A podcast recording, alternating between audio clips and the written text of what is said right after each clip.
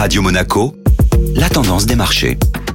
Radio Monaco, la tendance des marchés avec Société Générale Private Banking. Bonjour Clémentine Rousseau. Bonjour Benjamin. La Banque Centrale Européenne déterminée à rester très accommodante. L'institution tend bien continuer sur sa lancée. En effet, il serait malvenu de réduire ses mesures de soutien dans un contexte encore chahuté par la pandémie. Tant que l'activité économique de la zone euro n'aura pas atteint son potentiel de croissance et que l'inflation restera en dessous du seuil de 2%, la BCE compte bien maintenir des conditions de financement favorables et poursuivre ses achats d'actifs. Une nouvelle semaine riche en indicateurs économique. Les investisseurs seront attentifs à la réunion de la Banque centrale américaine qui se tiendra mercredi et aux prochaines publications de résultats trimestriels d'entreprises de part et d'autre de l'Atlantique. Environ un tiers des sociétés du S&P 500, l'indice boursier américain, va publier ses résultats et notamment les géants technologiques que sont les GAFA. Les marchés scruteront les premières estimations trimestrielles des PIB aux États-Unis et en Europe sur la fin de la semaine. Clémentine Rousseau, merci. Société Générale Private Banking Monaco vous a présenté la tendance des marchés.